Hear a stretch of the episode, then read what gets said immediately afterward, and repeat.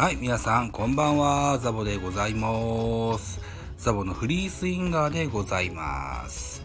えー、この番組は、野球好きなザボがカジュアルに野球を語る番組でございます。と。いたこと、いったとこで、えー4月15日、本日の7時から地上波、えー日本テレビにおきまして、えー巨人対中日のゲーム、えーとともにですね、配給王というね、まあ、そんな企画がありました。はい。この配給王ですよ。どんなもんか。えーと、ご説明をしてみましょうね。えーと、えー日本テレビ系で、えー全国地上波中継する15日巨人中日戦午後7時、えーでね、えー新施策配給をサバイバルナイターを実施すると。えーいった内容ですよ。えー昨年の打席結果を予想したサバイバルナイター企画がパワーアップ。今季は投手が投げる一球一球を読む。えーパネラーは江川卓、谷重元信、川上健信、えー里崎智也、石原、えー義行というプロ野球屈指の頭脳に、同中継サポーターを務めるカトゥーンの亀梨和也を加えた6人が、えー投手の球種を予測し、結果に応じてポイントを競うと。バッテリーの考えの深さを伝え、変化球の凄す、えー凄さがよりわかるよう、投球の軌道を CG で表示。どのコースにどれだけ変化してきてるか、えー軌道解析システムで視覚的にわかりやすく伝える、えー新技術も導入すると。いった内容でね、本日放映されました。うん。と、確かに昨年のですね、サバイバルナイターっていうね、えー打者、打者結果これを予想するやつに比べたらですね、テンポも良くですね、えっと、配球の妙こういったのがね、えー、垣間見えるようなあ形になってて、うん、より、昨年よりかはよし、よろしいかなというふうに思うんですが、地上波ゴールデンでこの企画は どうなんでしょうか。野球マニアしか楽しめないんじゃないでしょうか。やっぱ YouTube 企画のようなそんな感じにえ映りましたね。うん、でも僕は野球マニアの方のに部類の部類に入ると思いますので、とても楽しめたと思います。はい。このサバイバルナイター初代チャンピオンは、えー里崎智也さんでございましたね。里崎チャンネルでおなじみの、彼でございますね。えー、15日プロ野球巨人対中日が日本テレビ系列で放送され、ピッチャーが、えー次に投げる球種を放送席の有識者が予想する配球をサバイバルナイターが行われましたと。配球をサバイバルナイターには、えまあ、映画はうんぬんが、えー出場しまして、ドラマティックベースボールサポーターの亀梨さんも参加されましたよと。えー5回にはプロ野球記録の通算3021試合出場を誇る谷繁。から6回には30年以上の野球解説歴を誇る江川。えーこの両名が早々に離脱するといった展開になりましたと。7回には広島が誇るレジェンド保守、石原が離脱すると、8回、9回には川上健信、里崎、亀梨の三つどもえとなりましたと。8回裏には、中日のキャッチャー木下から石橋光太保守に変わりまして、9回表には巨人のキャッチャーは、大城選手から住谷選手に交代して、配球の傾向が変わる中、優勝したのは2006年 WBC で正捕手として日本日本を世界一に導いた里崎氏でしたと。里崎氏は勝因はバッターのつもりで配球を予想できた。キャッチャーになりきろうと思うと、あかっこ現役時代キャッチャーだった自分の我が出てくるので、途中からバッターのつもりで配球を予測したと分析しましたと。えー初代配球王の喜びを語りましたよと。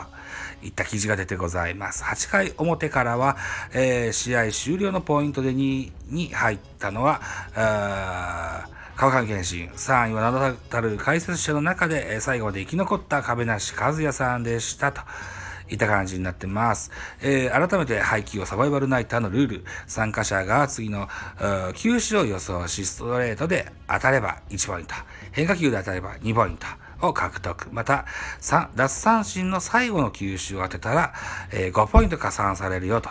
えー、各イニングの表裏が終了した時点でポイントが最も低い、低い参加者が、うん、脱落となると。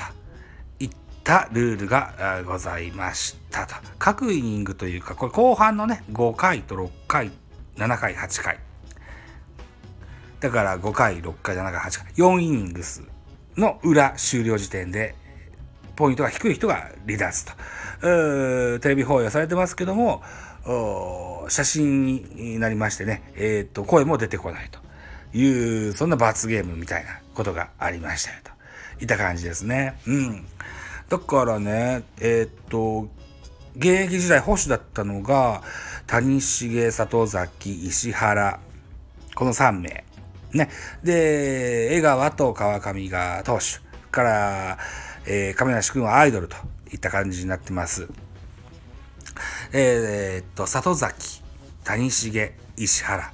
えー、この3名は、えー、配球リード、この辺りにはとてもこう、定評のあったあ3人だったというようなあ認識があるんですけれども、えー、対する現役の方は、巨人は、大城、中日は木下と、どちらかというと、打撃に定評のある キャッチャーだったように思います。ひょっとしたらこの、有識者の方々にとっては物足りない保守人だったかもしれませんね。うん。